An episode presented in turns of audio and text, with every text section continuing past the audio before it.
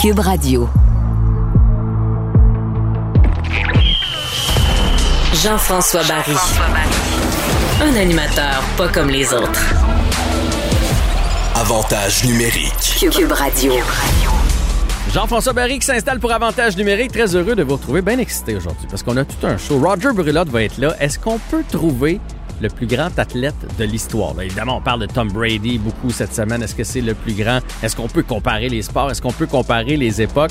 Ça va être un débat fort intéressant avec Roger. On va parler aussi avec Gustave Aurel, qui est le PDG du RSEQ. Il sort tout juste de sa réunion avec la santé publique. Ben, ben hâte de savoir ce qui va se passer avec le sport pour nos jeunes. Marie-Ève Dicker se prépare pour son euh, combat de boxe le 5 mars prochain. On l'a en entrevue aussi. Et Olivier Primo, avec lui, je vais analyser les déboires du Canadien de Montréal. Et il veut nous parler des fameux casques des Golden Knights de Vegas. C'est beau? C'est pas beau? On en parle dans les prochaines minutes. Jean-François Barry. Avantage numérique. Cube Radio. Suite à la victoire de Tom Brady, septième championnat, septième Super Bowl pour lui, les, les, les experts se sont penchés sur le dossier. Est-ce qu'on peut déterminer le plus grand de tous les temps, l'athlète le, le, meilleur dans l'histoire? Est-ce qu'on peut comparer les époques? Est-ce qu'on peut comparer les sports? Pas facile à faire. Puis là, je me suis dit, bon, mais comment on ferait bien ça? Avec qui on pourrait en jaser? Ça prend quelqu'un qui a du vécu. Ça prend quelqu'un qui, a vu jouer de Mohamed Ali à Tom Brady en passant par Wayne Gretzky. Qui se pourrait prendre? Ben Roger Brulotte était tout désigné, Roger que vous connaissez bien évidemment, pour euh, nous faire ce débat-là. Comment ça va, Roger? Très bien, merci. C'est un beau débat qui est le fun, parce qu'il y a tellement d'histoires dans le sport, c'est incroyable. Mais là, est-ce que, est-ce une première question que j'ai pour toi, est-ce que, est-ce qu'on peut trouver l'athlète le plus marquant de l'histoire? Est-ce que ça se fait? Parce que c'est difficile là, de mettre Maurice Richard et Tom Brady dans la même phrase. C'est deux sports différents. Après ça, tu as, Federer qui, lui, joue un sport en solo. Est-ce que ça se fait mélanger tout ça? Si tu me parles de l'athlète le plus marquant et le meilleur athlète, c'est pas la même chose. T'as raison. Pour moi. T'as raison. L'athlète le plus marquant pour moi qui a changé la planète, c'est Jackie Robinson. Mm -hmm. Mm -hmm. Jackie Robinson a changé la planète. Le fait qu'il est le premier Afro-Américain de jouer au baseball majeur, il a commencé ici à Montréal, ça a fait quoi? Pense aux ouvertures dans le monde du sport. Depuis que les Afro-Américains pratiquent le sport football, basket et baseball, ils sont les meilleurs. Ça a tout changé? Tu regardes les gens d'affaires.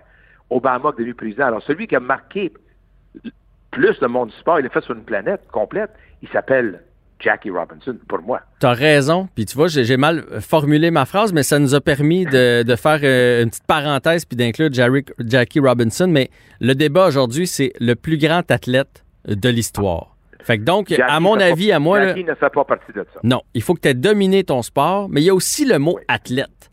Moi, c'est là où j'accroche aussi, parce qu'évidemment, les noms que j'ai pour toi, ils ont tous dominé leur sport. Mais il faut, moi, dans ma tête, il faut quasiment que cette, personne-là, cet athlète-là, soit capable de faire un autre sport, qu'il soit tellement athlétique que si c'était donné dans un autre sport, il aurait réussi aussi. Puis là, je vous, donne une liste pour les gens qui nous écoutent. Maurice Richard, Babe Ruth, Michael Jordan, Roger Federer, Mohamed Ali, Tiger Woods, Wayne Gretzky, Tom Brady, Usain Bolt, Georges Saint-Pierre, Michael Schumacher, Michael Kingsbury. On peut toutes les mettre dans cette phrase-là. Fait que c'est lequel le plus grand de l'histoire, Roger? Mais jusqu'à date, tu as parlé beaucoup des Nord-Américains. Alors, c'est pour ça, si tu me parles qui est le plus grand athlète nord-américain, c'est pas vrai. la même chose que le plus grand athlète au monde. C'est vrai, t'as raison. Si on voit que le plus grand athlète au monde, il faut penser à Messi aujourd'hui, il faut penser à Pelé, C'est vrai. il faut penser ailleurs que chez nous. Mais si on parle d'Amérique du Nord, comme grand athlète, tu dominais son sport. Quand le monde me dit c'est incroyable, Brady a sept Super Bowls, je pense que c'est le fun, n'est-ce pas? Bill Russell, 11 fois la conquête NBA. Henri Richard, 11 fois la Coupe Stanley. Ça s'est jamais vu. Ouais. Ça s'est jamais vu. Alors, est-ce que c'est qui le meilleur joueur? Est-ce que Mohamed Ali? Mohamed Ali, pour moi, un des plus grands athlètes sur la scène mondiale. Mohamed Ali, tu vas l'amener partout dans le monde. Brady, tu dépasses l'Amérique du Nord, tu vas en avoir plus de misère. Mhm. Tu t'en vas avec Michael Jordan.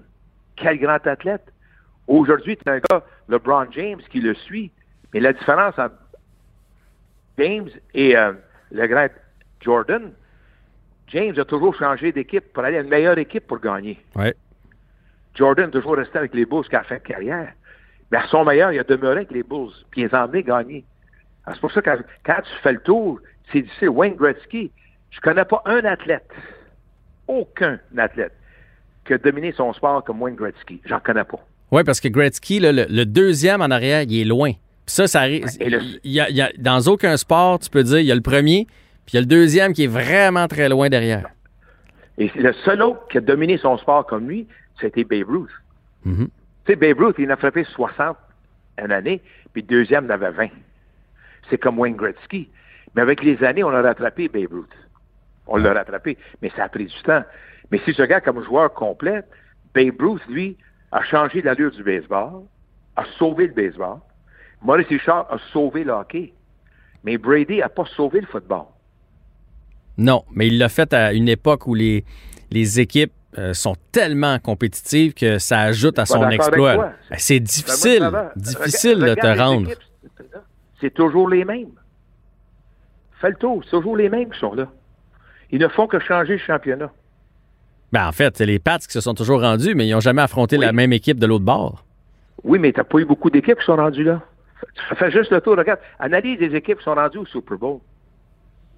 C'est ça. Eh bien, si tu reviens en arrière, si tu as eu les Super Bowls des années 50, 60, Bart Starr aurait égalé sa marque facilement. Mhm. C'est pour ça que quand tu regardes, et la compétition était plus forte, plus équilibrée dans les années 50 qu'elle l'est aujourd'hui. Aujourd'hui, la seule façon que tu équilibres le football, c'est que les faibles, quand ils connaissent une saison lamentable, jouent contre des faibles l'année suivante. Fait que dans le fond, Tom Brady, football, il est, toi, il n'est pas dans ta liste. Là. Comme le plus grand? Non. Il est loin. de- Comme, comme grand joueur de football, sans aucun doute, parmi les meilleurs. Parmi les meilleurs. Est-ce qu'il est le meilleur? Si tu me dis gagner un Super Bowl, c'est ça le meilleur, il a fait le travail. Mais si tu regardes les Jim Brown, là, comme porteur de ballon. C'est pour ça qu'il faut que tu y ailles par époque. Comme Gretzky. Gretzky, tu regardes ses stats. Peux- si quelqu'un dit que c'est pas le plus grand joueur, ça l'est. Est-ce que c'est le meilleur joueur? Ça, c'est une autre histoire. Oui, parce qu'on ne peut pas dire euh, s'il jouait contre Sidney Crosby ou si Sidney Crosby avait joué à cette époque-là, ou Connor, imagine Connor McDavid à cette époque-là, C'est- il aurait c'est l'air de quoi, tu sais? Mais c'est la même chose, Maurice Richard. Parce que les vedettes de tous les temps seraient aussi bons aujourd'hui. Tout le monde dit qu'ils seraient plus lents, c'est pas vrai. Il y a le même entraînement, fait qu'ils sont aussi bons. Mhm. Mais Bon. qui est le meilleur? C'est pour, c'est pour ça que je te dis, c'est moi, si tu me demandes sur le monde, sur la scène mondiale, Oui, ben c'est un peu ce que je te demande, mais c'est bon, on a mis la table. Mohamed Ali, Ça serait Mohamed Ali pour toi le plus grand de tous les temps? sur la scène mondiale, faut pas que tu oublies ça. là. Tu t'en vas sur la scène mondiale. Mohamed Ali, tout le monde le connaît. Ça se dans n'importe quel combien. Tu allais aux airs se battre.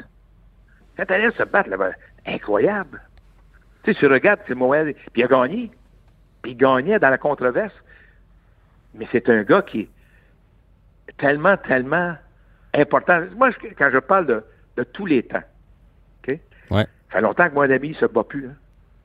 Puis on parle encore de lui. Ah non, ça c'est clair. Maurice Richard, on parle encore de lui. Est-ce qu'on va pas encore parler de Brady dans 30 ans? Je ne sais pas. Ben ici, oui, mais là, c'est parce que c'est sûr que tu m'amènes ça sur la planète. Est-ce qu'on va, est-ce qu'on va, est-ce qu'on va en parler de la même façon? Maurice Richard, Mohamed Ali, on les regardait, c'est des idoles, des icônes. Dans le cas de Brady, on a parlé juste quoi? Qui a gagné sans aucun doute le Super Bowl. Je peux pas lui enlever ça. Mhm. Mais son impact mondial, non. Son impact mondial n'arrive pas du tout, du tout, du tout à un gars qui s'appelle Mohamed Ali. Puis ensuite, ça, si tu s'en vas dans, dans le monde automobile, tu sais, il y a bien des gens qui disent, ouais, mais un gars qui conduit une voiture ne devrait pas être éligible. Attendez une seconde.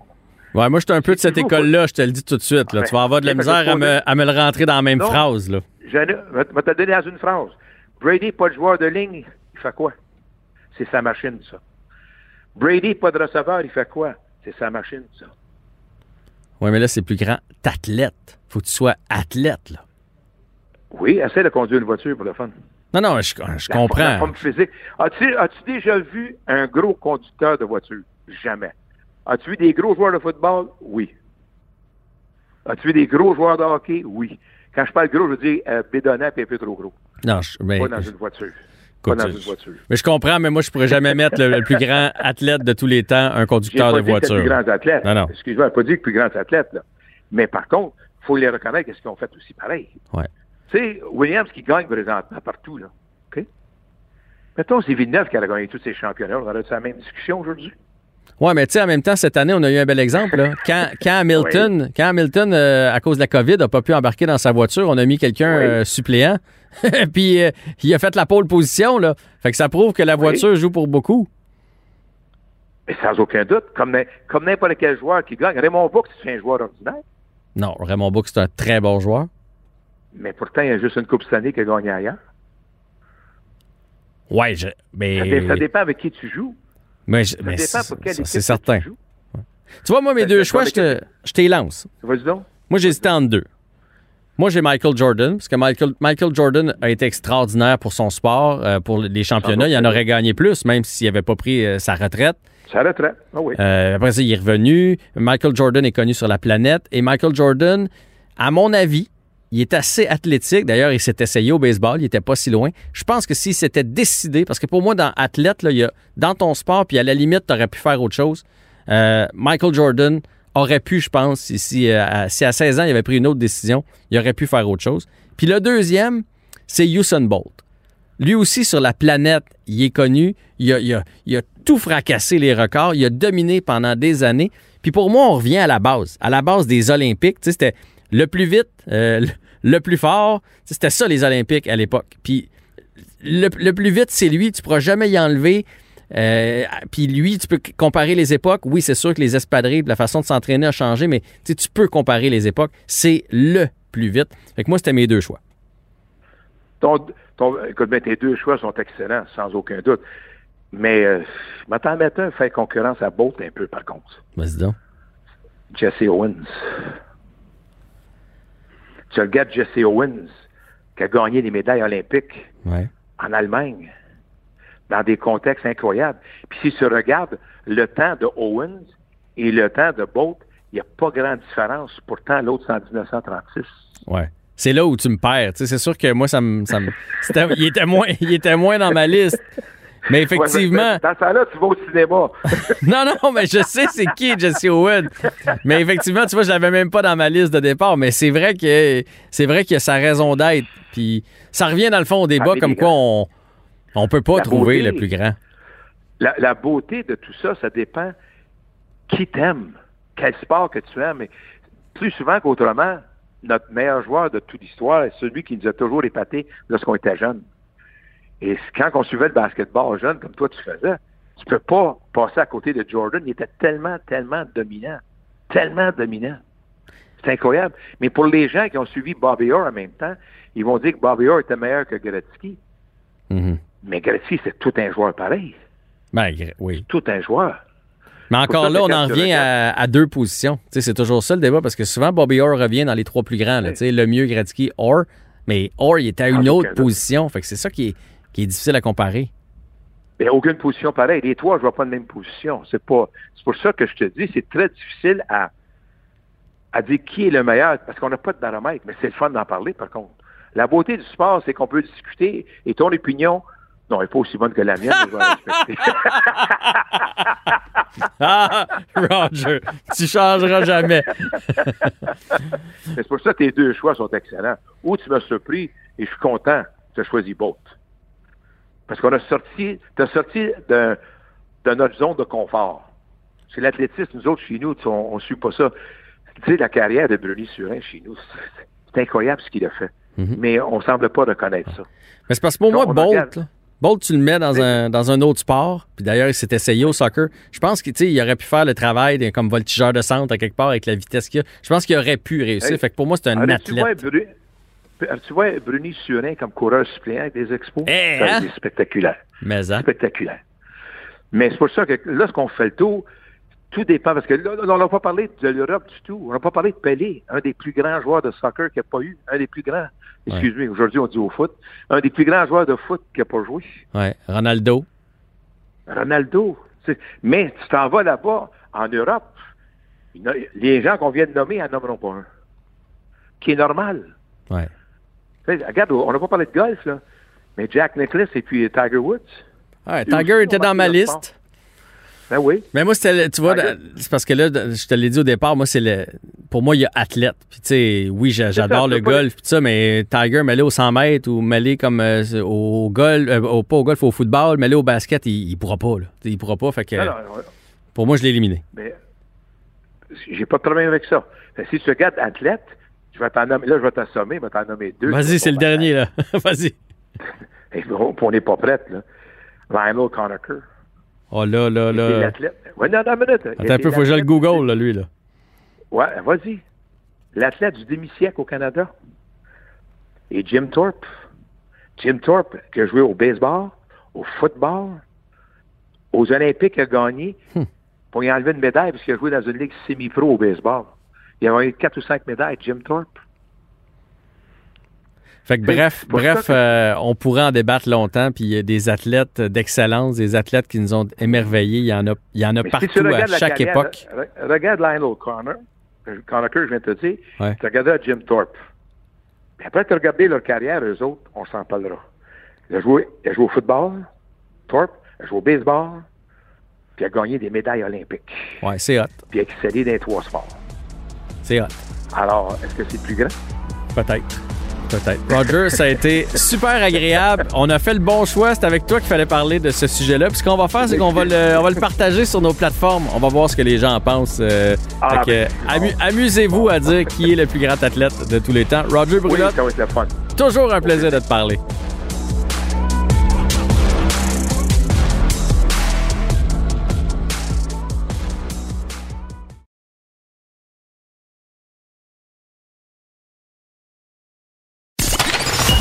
Vous écoutez Avantage numérique. avec Jean-François Barry. Super content d'y parler. Euh, je l'ai croisée à l'occasion. à Salut Bonjour, toujours sympathique. Elle s'en va faire un combat le 5 mars prochain. Marie-Ève Dicker, notre boxeuse nationale, est au bout du fil. Salut Marie-Ève. Hey, salut, comment ça va? Ça va bien. Toi, je suis super content de te parler. C'est la première fois que je te reçois en entrevue. Oui, effectivement, j'ai eu la chance, comme tu disais, de, qu'on se croise à plusieurs reprises. Par contre, en entrevue, c'est la première fois. Ouais. Puis là, je dois te dire, ma première question, c'est drôle parce que ma fille a 18 ans aujourd'hui. Puis, euh, tu sais, dans ce temps-là, on regarde ce qu'ils vont devenir. Tu sais, en tant que papa, on, on regarde tout ça. Puis je me suis dit, Marie-Ève Dicker, belle comme un cœur, qu'est-ce que ses parents ont dit quand elle s'est pointée puis qu'elle a dit, moi là, euh, je vais aller me battre. Moi, je vais devenir une boxeuse. Moi, mon beau petit, mon beau petit visage, là, je vais aller manger des coups de poing sur la margoulette. Ils ont dit quoi, tes parents? Ben, en fait, ce qui est particulier, c'est qu'à base, à- je vais, je vais me comparer, là, je vais me projeter en arrière. À 18 ans, euh, je devenais championne du monde de karaté. Ah ah. et un an plus tard, j'ouvrais mon école de karaté. Euh, quand j'ai annoncé à ma mère que mon deck en sciences humaines n'allait pas servir à autre chose que être propriétaire et euh, prof de karaté, euh, ça a été un choc parce que à la base, j'avais toujours des, des bons résultats. Puis, euh, je pense que j'aurais pu faire ce que j'aurais voulu en termes académiques et tout ça. Mais ma passion était pour l'enseignement, de partager ma passion et pour les sports de combat. Donc, j'ouvre mon école de karaté. Ma mère est un petit peu réticente au départ. Je réussis à la convaincre parce que euh, ma mère, c'est ma fan numéro un. C'est euh, celle qui va être derrière moi de façon inconditionnelle, à condition que j'ai fait les bonnes réflexions, à condition que j'ai pris les bonnes pistes. Puis, Mhm. euh, bien sûr, elle m'a posé des questions. Puis quand elle a vu que j'avais l'air de savoir où est-ce que je m'en allais, euh, même si c'était pas facile pour elle d'accepter, elle a dit OK, Marie-Ève, je vais être là, je vais t'aider, je vais t'appuyer. Elle est venue m'aider énormément avec l'école de karaté.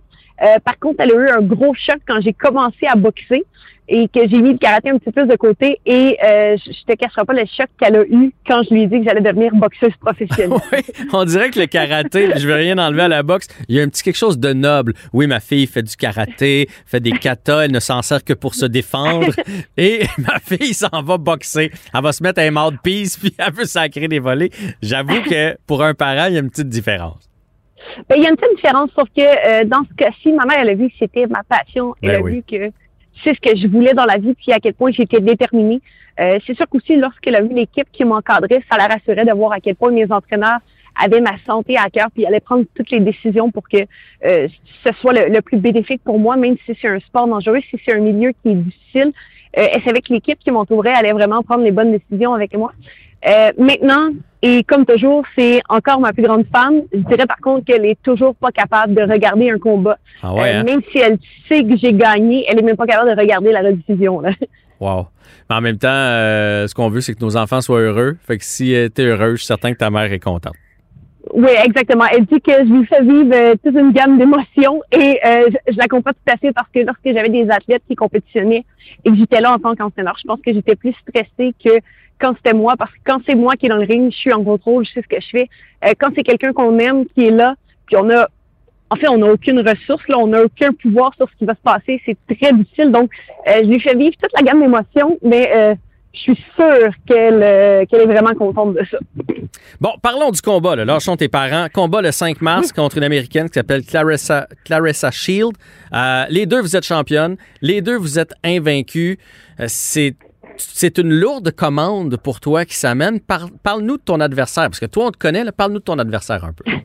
Euh, en fait, je pense que pour le moment, c'est une qui est, euh, qui est classée là, dans les meilleurs livres pour livre, c'est-à-dire toutes les catégories de poids confondues.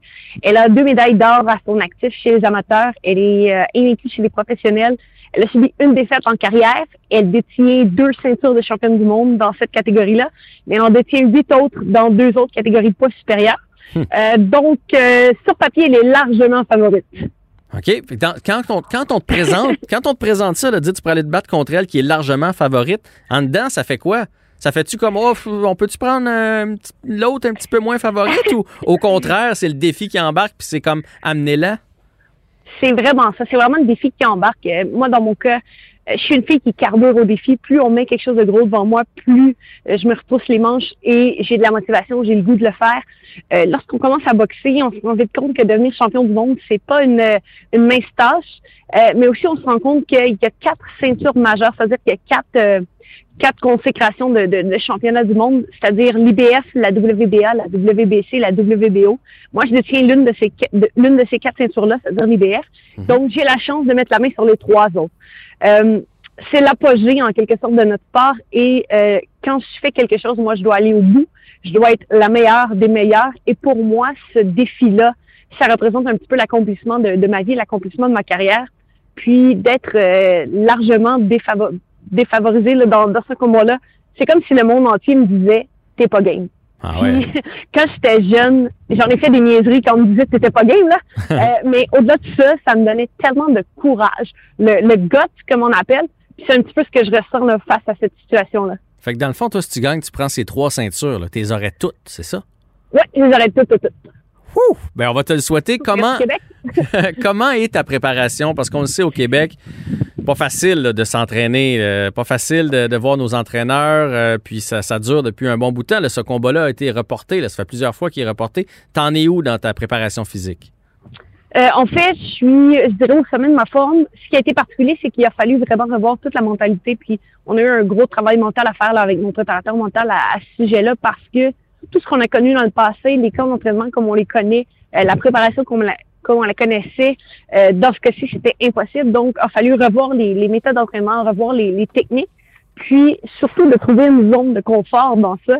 Et euh, à ce point-ci du camp, je dois dire que je suis dans la meilleure forme que j'ai jamais été de ma vie autant physiquement que mentalement, et euh, c'est vraiment de bon augure pour moi. Là.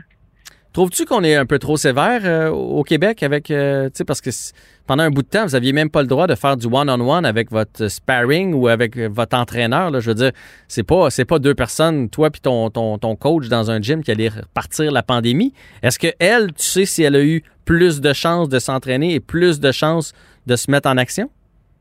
Euh, oui, clairement, de son côté, c'est sûr qu'on ne se le cacherait pas. Aux États-Unis, les, les mesures sont pas ce qu'elles sont ici. Euh, c'est sûr qu'on comprend la situation, puis ce qui prédomine d'abord, c'est la santé de tous. Euh, on vit quelque chose qui on, on pouvait pas envisager un scénario aussi dramatique que ça. Donc, on comprend que c'est la sécurité qui prédomine avant tout. Euh, la seule difficulté que j'ai un petit peu avec ça, c'est qu'on va privilégier les athlètes olympiques et les sports olympiques qui sont en préparation pour les Jeux. Euh, eux, on leur donne le, le, le feu vert, on leur donne le, le go pour s'entraîner avec tout ce qu'ils ont besoin. Euh, tandis que nous, de notre côté, les athlètes professionnels des sports de combat notamment, on est un petit peu mis de côté. Euh, on tombe un petit peu là entre les craques du divan, comme on peut dire, parce qu'on n'est pas le Canadien de Montréal, mais on n'est pas non plus des athlètes olympiques. Donc, euh, c'est sûr que pour nous, de notre côté, c'est un petit peu difficile. Puis, euh, on se le cachera pas quand on va dans des combats internationaux comme ça, c'est notre pays qu'on représente. Puis on part avec un, on part un petit peu en arrière parce que dans les autres pays, les athlètes professionnels sont pas traités de cette façon-là. Ils ont accès à leur gymnase, ils ont accès à leurs partenaires d'entraînement. Donc, ça devient difficile pour nous de faire rayonner notre pays sur la scène internationale. Écoute, tu, m'enlèves les mots de la bouche. Ça me fait bien rire quand je vois notre premier ministre. J'ai rien contre lui, puis je comprends qu'il y a un gros bateau à gérer. Mais quand il félicite euh, Laurent Dubreuil ou quand il félicite euh, Félix Auger-Aliassime, je suis certain que si tu gagnes, il va te féliciter sur les médias sociaux. Mais ils font rien pour vous faciliter la tâche, puis c'est un peu frustrant.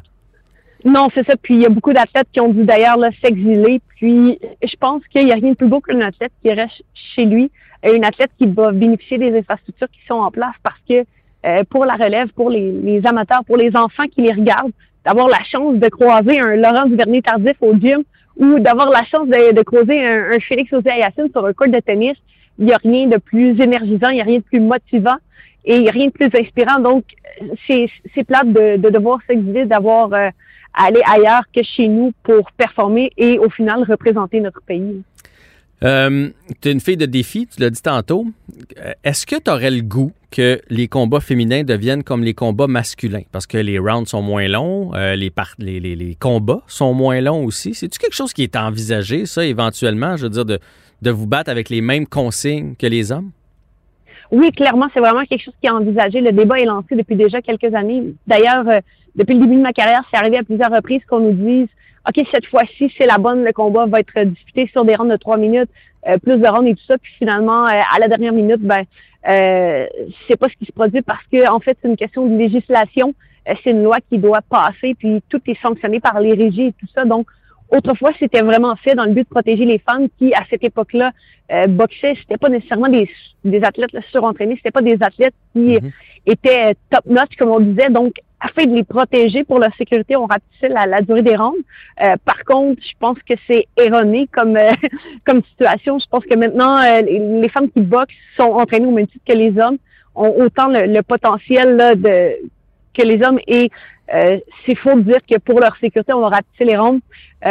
au contraire, je pense qu'on aurait plus de popularité parce que sur un round de trois minutes, c'est plus facile d'établir une stratégie on a des boxeurs, boxeurs des boxeuses qui peuvent être plus stratégiques parce que euh, on se le cachera pas sur un deux minutes. Tu prends quelques minutes pour euh, quelques secondes pour euh, recueillir de l'information, pour analyser un petit peu ce qui se passe et tu dois tout de suite enclencher parce que le round est presque terminé. Tandis que sur un trois minutes, ben la période où on recueille un petit peu plus d'informations, où on analyse, ça nous permet vraiment de mettre en place notre stratégie. Donc, on aurait le droit à des combats beaucoup plus spectaculaires. Puis, je pense que la popularité de, la boxe féminine gagnerait de cette façon-là.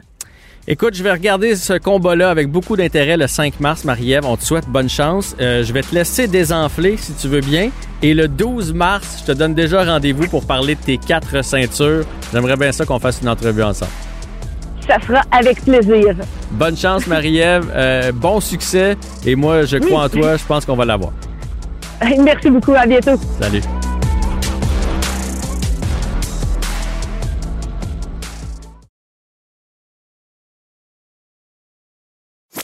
Avec Jean-François Barry, on a toujours l'impression d'être en série. Vous écoutez Avantage numérique avec Jean-François Barry. Bon, évidemment, la pandémie, là, ça va faire euh, un an qu'on est, est là-dedans. Puis, un des sujets chauds, là, moi, je m'en rends bien compte, euh, étant père de deux enfants de 15 et 17 ans, un des sujets chauds sur le web, sur les médias sociaux, euh, dans nos discussions, c'est le sport, le sport chez les jeunes. On a hâte que nos jeunes bougent. Ça bouge un peu quand même. Je pense que les parents font des efforts dans les écoles aussi. Mais on a hâte qu'on puisse reprendre l'action, qu'ils soient plus motivés aussi. Et il y avait une importante euh, euh, rencontre euh, vendredi entre Gustave Roel, qui est PDG du RSEQ, et la santé publique concernant justement la reprise du sport. On a la chance de s'entretenir avec M. Roel. Bonjour. Bonjour. Euh, ben, première question comme ça, à chaud, vous sortez du meeting. Est-ce qu'on a appris quelque chose d'intéressant pour les jeunes pour la suite du sport? C'est-à-dire qu'on a eu une très bonne rencontre. Je vous dirais qu'on a eu une belle ouverture, une bonne écoute. Euh, il reste encore des choses à faire, ça va de soi. Par contre, ce qui est intéressant et de l'entendre directement euh, du docteur Massé, c'est rassurant. Euh, c'est notamment que la santé publique reconnaît que le sport doit faire partie de la solution. C'est un peu le message qu'on demandait depuis un certain temps. Mm-hmm. Et la santé publique nous l'a nous l'a partagé. Également, ils nous ont euh, partagé le fait qu'ils souhaitent euh, qu'on puisse avancer et non pas euh, faire un peu de, de chat-chat, c'est-à-dire avancer, reculer continuellement. Donc, l'objectif est de pouvoir avancer progressivement et, avec, avec prudence. Euh, ça nous a permis également de leur partager le fait qu'on veut faire partie de la solution. Donc, ils nous ont confirmé qu'effectivement, c'est le cas. Ils le voient de cette façon-là, ils le gèrent, ils le planifient de cette façon-là. Et on a parlé surtout du volet d'encadrement. Quels sont les facteurs qui font que euh, c'est plus difficile l'ouverture euh, du sport ou de l'activité physique? C'est essentiellement les éléments d'encadrement qui sont ressortis.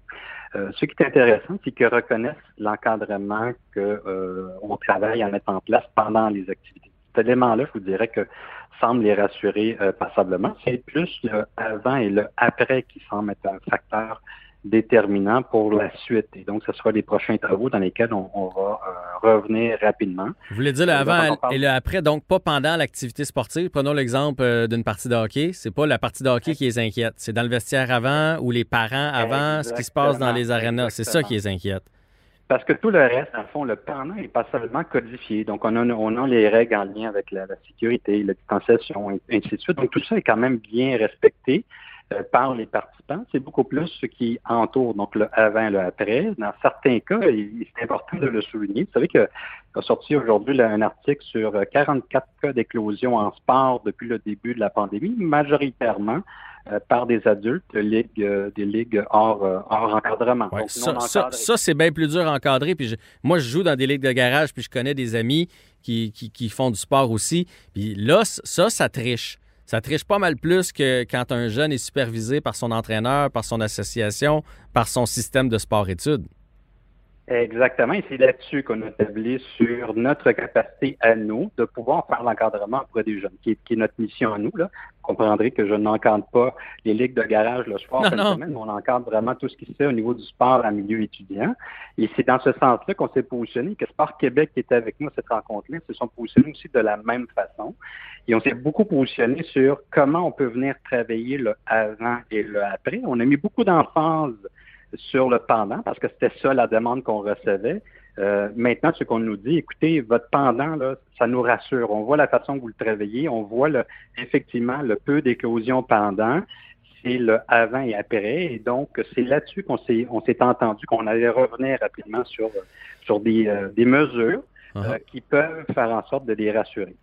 Est-ce que, là, vous, vous leur avez parlé, est-ce qu'ils sont quand même conscients de ce qui se passe sur le terrain? Parce que moi, je vous le dis, je suis un papa euh, d'enfants, euh, j'ai des neveux, euh, j'ai des voisins. Tu sais, quand tu as des enfants, tu t'entoures de, personnes, on dirait, qui, qui ont des enfants. Puis je sais que ça triche partout que quand ils ferment les ligues de hockey, ils s'en organisent des clandestines. Quand tu peux pas aller pratiquer avec ton équipe, tu te fais inviter pour des sessions de power skating clandestines. Euh, quand tu vas euh, peu importe où, euh, ils, ont, interdit, mettons, les buts sur les patinoires extérieures, mais les jeunes prennent deux bottes puis ils s'en font des parties quand même. Est-ce qu'ils sont conscients qu'à vouloir l'interdire, puis c'est la même chose en gymnastique, c'est la même chose en karaté, c'est la même chose en danse. Là. Il, s'en fait quand même que les gens le font par eux autres mêmes et que là, tu laisses ça dans les mains des parents? Et puis, dans ma tête à moi, c'est bien plus dangereux le papa qui fait Ah ouais, fais-les, fais-les, fais-les, c'est pas grave, ou la maman qui fait Envoie, envoie, envoie, vas-y, vas-y, euh, on va y aller sournoisement, que si c'est régi par la RSEQ. Est-ce qu'ils sont conscients de ça? Ils sont très conscients de la complexité. Je peux vous dire, ils s'en cachent pas. Ils sont conscients qu'effectivement, il y a des gens qui ne respectent pas les conseils, mais d'ailleurs, toutes les mesures présentement de promotion, c'est justement pour que tout le monde prenne conscience. Et c'est pour ça que nous, on s'est basé sur le fait qu'il faut responsabiliser nos intervenants et nos, et nos participants qui sont les jeunes dans notre cas.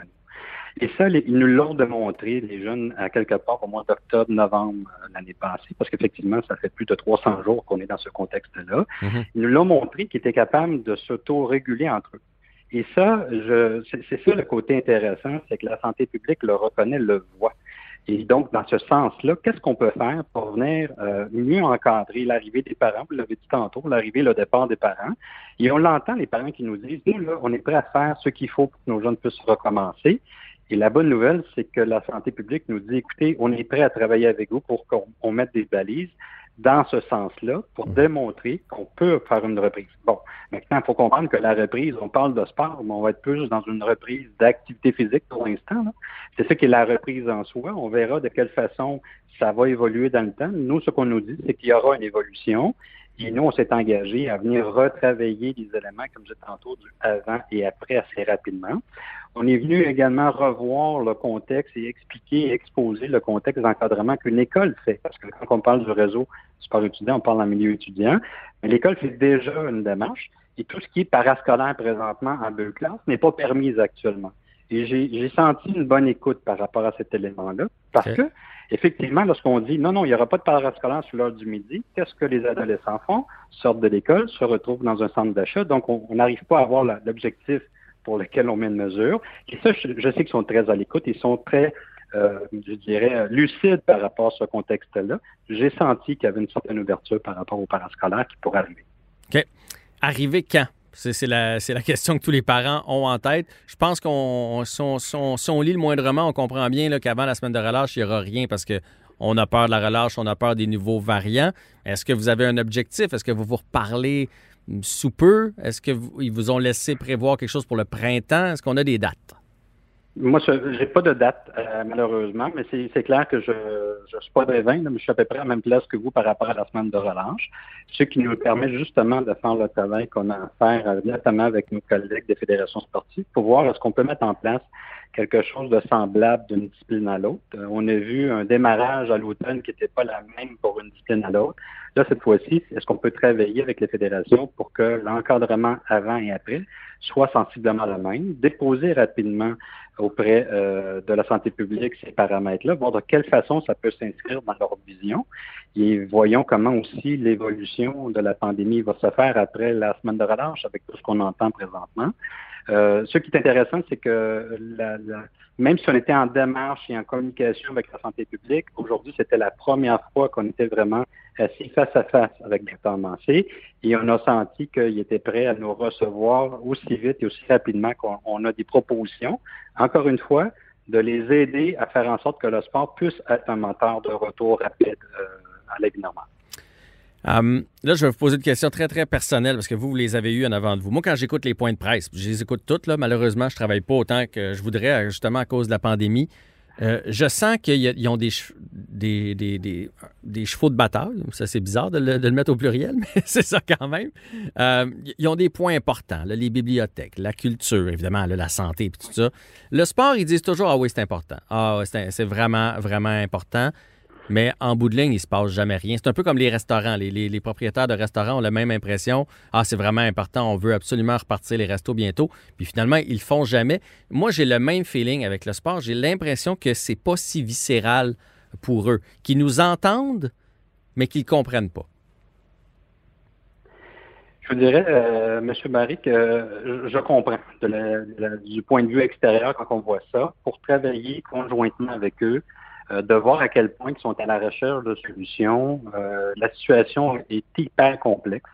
Et vous savez que lorsqu'ils permettent à un de pouvoir faire quelque chose, l'autre la même chose, on se compare. Et donc, ils ont toute cette préoccupation-là de dire, OK, si on fait une ouverture, par exemple, auprès du sport chez les jeunes, quel sera l'impact auprès des, plus vieux au niveau de la demande? Euh, si on, le fait au niveau du sport, quel sera l'impact par rapport au niveau de la culture? Donc, c'est sûr que ça fait souvent partie des défis. très, honnêtement, je, préfère les laisser faire ce travail-là. Ça ne doit pas être facile présentement sur, leur choix. Ah non, ça c'est certain. Dans la rencontre avec Dr. Mancé, j'ai senti euh, vraiment euh, une intégrité dans, ce qu'il faisait. J'ai senti euh, une, réelle écoute et ça pour moi c'était important de pouvoir le faire de, de, yeux à yeux, même si on le fait par, par distance. Là. Mm-hmm. on a vraiment senti qu'il y avait cette préoccupation-là. Et les questions qu'on a reçues étaient vraiment des questions pour voir comment on pouvait leur donner un coup de main. Donc, dans ce sens-là, euh, je crois que la, autant que le premier ministre positionne l'importance du sport, euh, en même temps, ça a un impact de, décloisonner. Nous, ce qu'on dit, c'est que si on fait du sport encadré, on a beaucoup plus de chances de contrôler la pandémie, on a beaucoup plus de chances de, d'impliquer les jeunes à venir contrer la pandémie, alors que si on n'en fait pas, on le sait tous, ils vont se retrouver après les heures de classe euh, à faire du sport, à faire des activités. Personne pour venir faire l'encadrement en lien avec, avec les éléments euh, sanitaires. Donc, on, pense qu'on a plus un rôle d'éducation et j'ai senti cette écoute-là sincère de la part de Dr. Massé. Ah ben moi, je suis bien d'accord. On avait le droit de jouer au badminton. Je vous donne l'exemple. Moi, je suis allé en bulle famille, puis c'était pas régi, évidemment, par une école ou quoi que ce soit. Puis une fois rendu dans le gymnase, les gens changeaient de partenaire puis ils faisaient ce qu'ils voulaient. Fait que je- moi, je prône que ce soit euh, encadré par vous et je suis certain que ça va améliorer tout ça. Monsieur Roel, continuez de, de promouvoir le sport chez les jeunes auprès du gouvernement et quand vous aurez le go, si, euh, là je parle pas du ministre, là, évidemment, je parle de- du go pour le sport, si vous voulez revenir en entrevue avec moi pour qu'on passe les messages aux parents, pour qu'on sensibilise les parents, parce que je suis certain que les jeunes vont écouter. Les jeunes ont été tellement privés, eux autres, ils vont écouter. Puis je pense que c'est les parents après ça qu'il faut conscientiser. Ça va me faire plaisir de vous recevoir en entrevue à nouveau.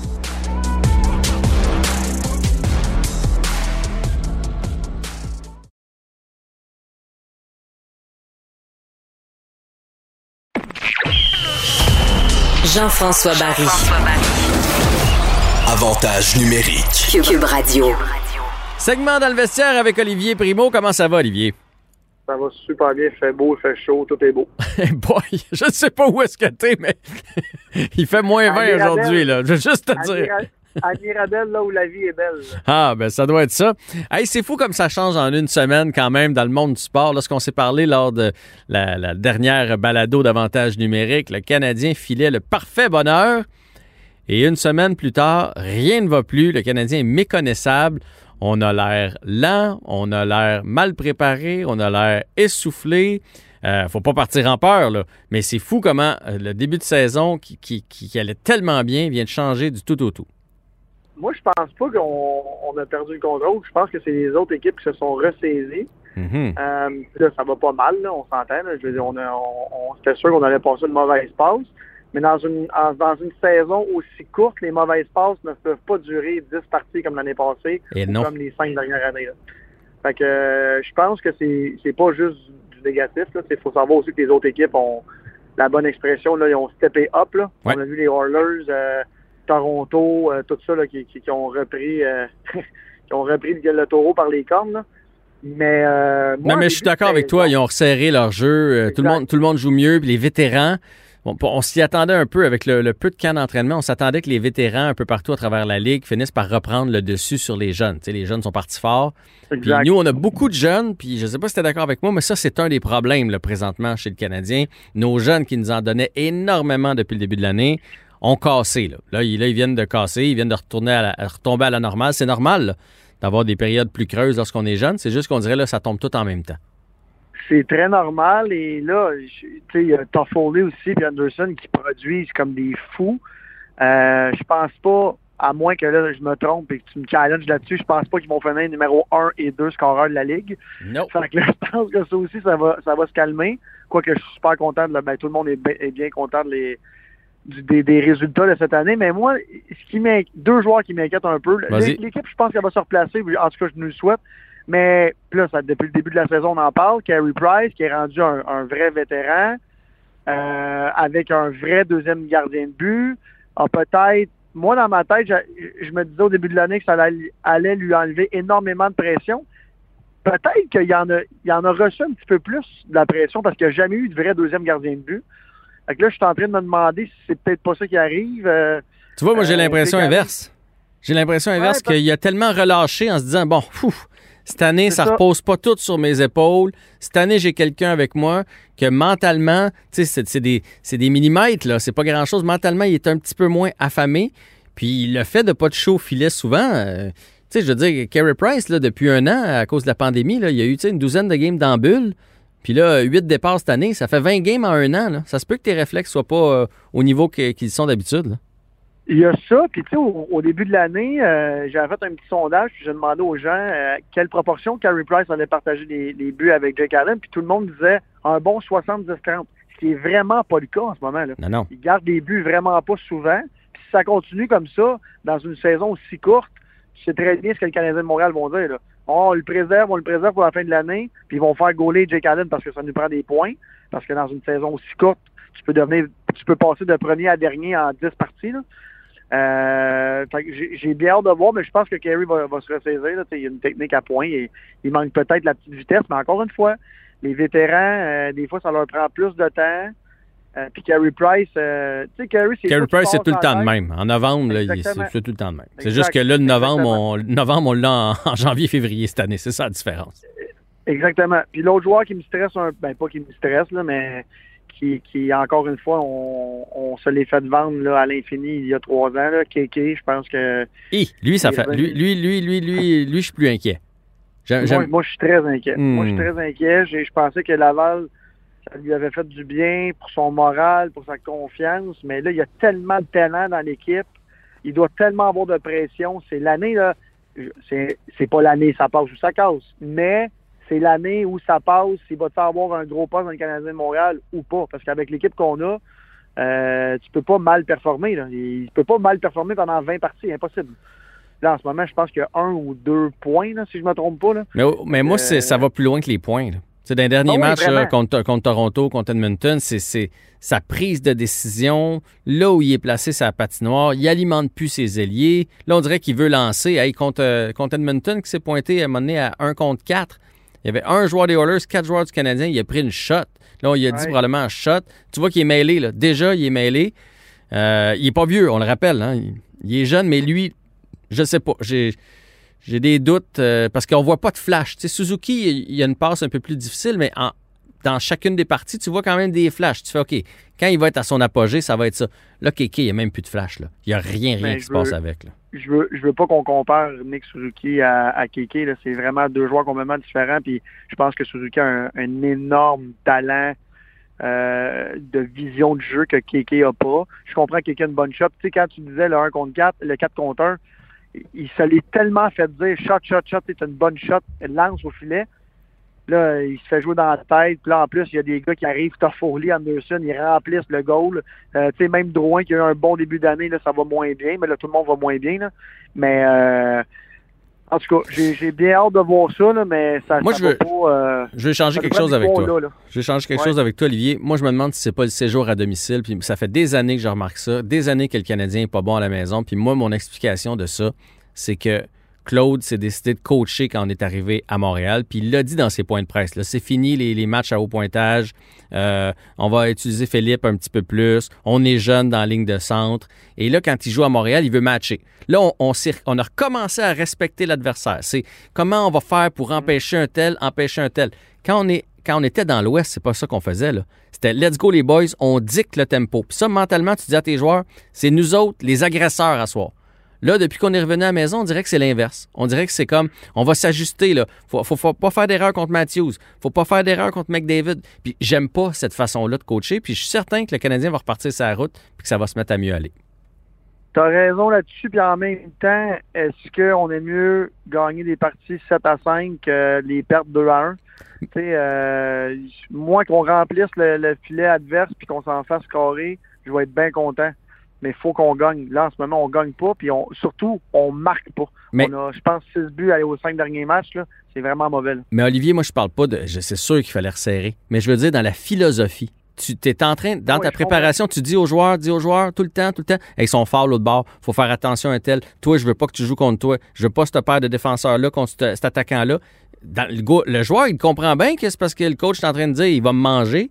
Si, si je mets lui contre lui, il n'a pas confiance en moi. J'aime pas cette façon-là. Je préfère, oui, on essaie de faire un plan de match, mais je préfère quand on a confiance puis que le Canadien met de l'échec avant et qu'on dicte le tempo. C'est sûr qu'il faut resserrer, 100%. mais je veux que 100%. les joueurs aient confiance en eux autres. T'as raison. En parlant de confiance, on parle-tu d'Alexis Lafrenière 2-3 minutes? Oui, vas-y, vas-y. Parce que j'ai une carte de lui, hein.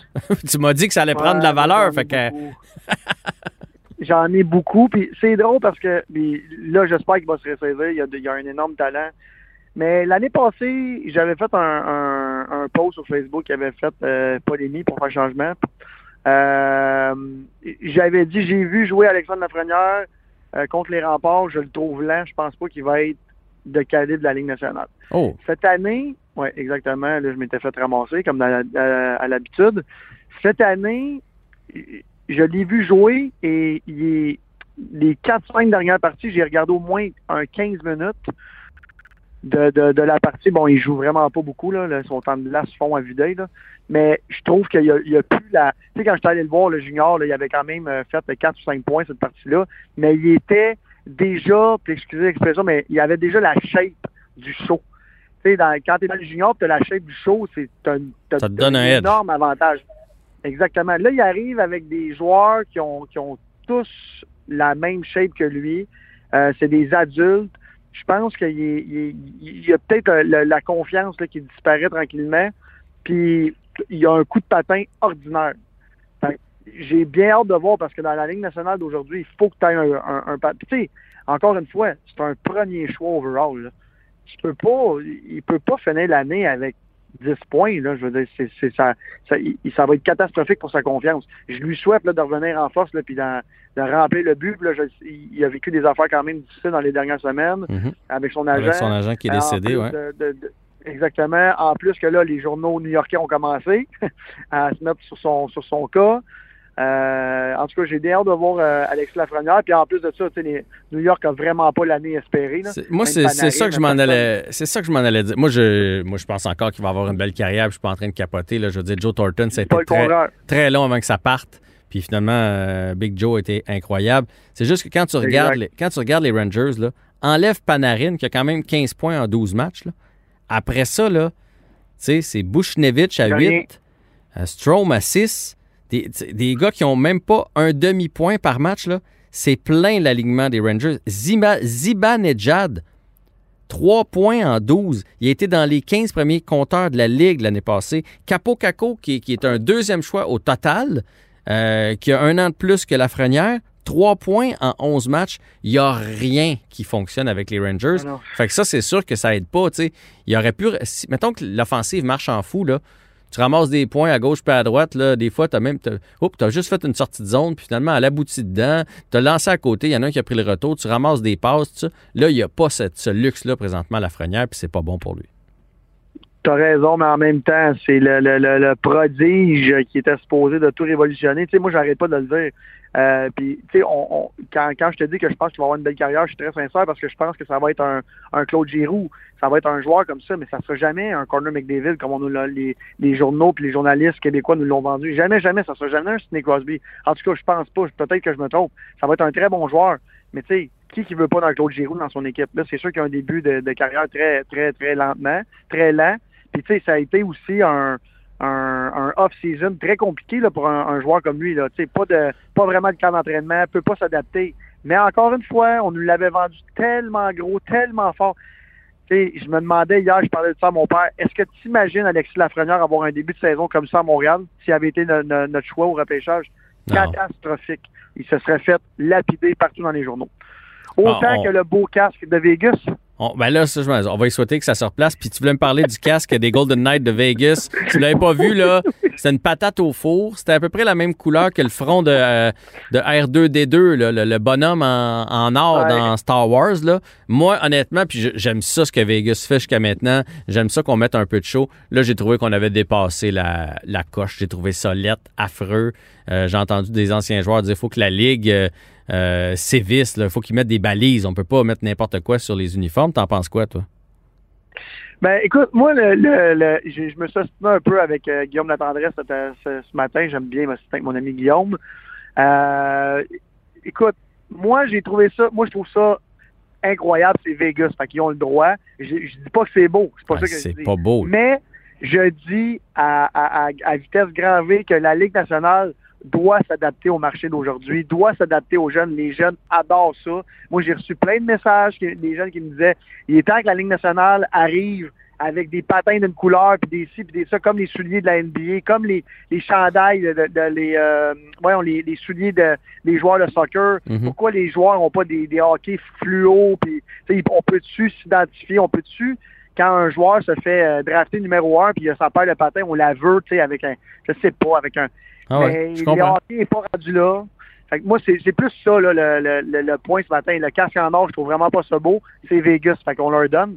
Mais c'est de là à dire qu'il faut qu'ils sévissent. Moi, j'aimerais ça Mais pas Montréal mais mettre des balises. J'ai- pas utilisé le bon terme. là. Mettre des balises, mais en même temps, euh, regarde, je vais, je vais te donner raison parce que mon gars, j'ai jasé avec mon gars qui a 15 ans, il a dit hey, c'était coq. Tu vois, lui, il a- lui, a- lui, il aimait ça. Puis lui, il tripe NBA, puis il veut les choses à, à, à LeBron. Puis ben, je, je comprends, je comprends ce que tu dis, mais il faut, faut pas que ça dépasse le mauvais goût, par exemple. Yes, le, le Canadien de Montréal, tout en rouge avec des beaux patins blancs et des gants blancs, ça serait incroyable. Hey, c'est tout le temps qu'on a. On, va, on fera une chronique mode dans les prochaines semaines. Salut Olivier. Bon week-end. Bonne semaine. Bye.